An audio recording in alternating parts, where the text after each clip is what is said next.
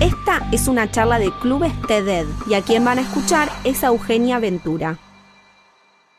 38 años atrás, un grupo de chicos partía a un destino lejano.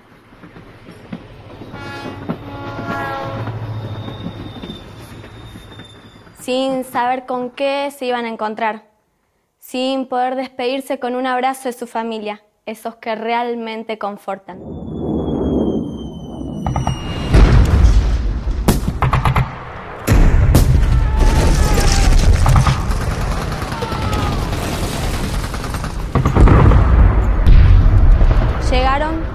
Lo único que escuchaban eran tiros y bombas, mientras pensaban cuán lejos tenían a tantas personas queridas y no las podían disfrutar.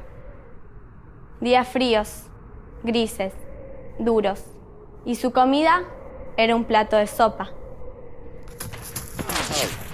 Corrían para evitar las balas.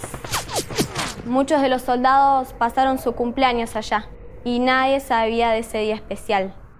Dormían en pozos a bajas temperaturas y tapados con su vestimenta.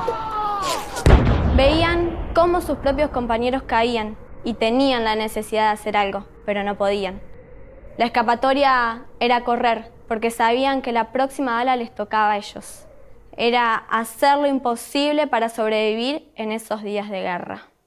Así vivía mi papá día tras día en aquella guerra. 1982, Malvinas. Transmite Argentina Televisora Color directamente desde Casa de Gobierno. Que sepa el mundo. Si quieren venir, que vengan, les presentaremos batalla. Y mientras lo escucho hablar sobre los detalles de esas vivencias, presta atención a sus ojos brillosos, su voz que tiembla, su mente que se transporta a la época y junto a él me transporto. Como hija menor se me hace difícil hablar sobre la guerra de Malvinas. Es inevitable que mis lágrimas no caigan por mis mejillas. Lo que me contó mi papá me hizo ver que las cosas pueden cambiar de golpe, que lo que yo doy por cierto hoy, mañana puede no serlo.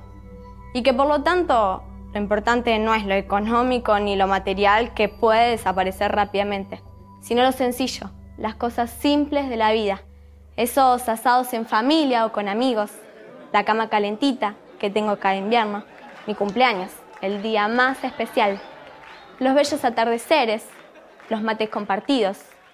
Y podría seguir enumerando sobre lo que estoy agradecida y valoro, porque gracias a ello me di cuenta que disfrutar de lo simple y cotidiano me trae paz y calma. Y hasta hace unos meses atrás mi charla hubiese terminado acá, como un elogio a valorar las cosas simples de la vida, aquello que creía que no cambiaba, hasta que ¡pum!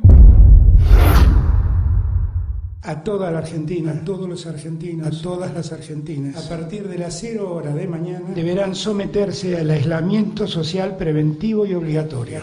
Pandemia. Un cambio que lo cambió todo. Eso que creía que no cambiaría, finalmente cambió. Y de pronto lo simple dejó de ser simple. Ya no había más asados ni mates con amigos. Y menos aún cumpleaños compartidos. Me sentía mal, triste y asustada, hasta que descubrí nuevas cosas. Los rincones de mi casa, los sabores de la comida, valorar la lealtad de una buena amistad, el privilegio de tener a mi familia sana, la importancia de abrazarnos. Ahí es donde me reencontré con la simpleza, otra simpleza, y volví a estar nuevamente en paz. Fue en estos meses que me di cuenta que tal vez el secreto está en buscar permanentemente lo simple en todo lo que hago, siendo una exploradora continua. Porque cuando lo encuentro algo hace clic, las cosas toman sentido y me siento bien. Hoy tengo 16 años y miles de dudas, un futuro incierto. No sé lo que voy a estudiar, cómo va a ser mi vida o si me va a ir bien o mal.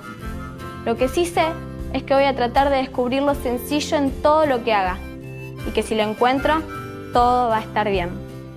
A veces me pregunto si mi papá habrá encontrado lo sencillo en Malvinas, si ese amigo la trinchera o las cartas que recibía habrán sido suficientes. Quizás no, quizás haya situaciones en las que cuesta mucho hacerlo.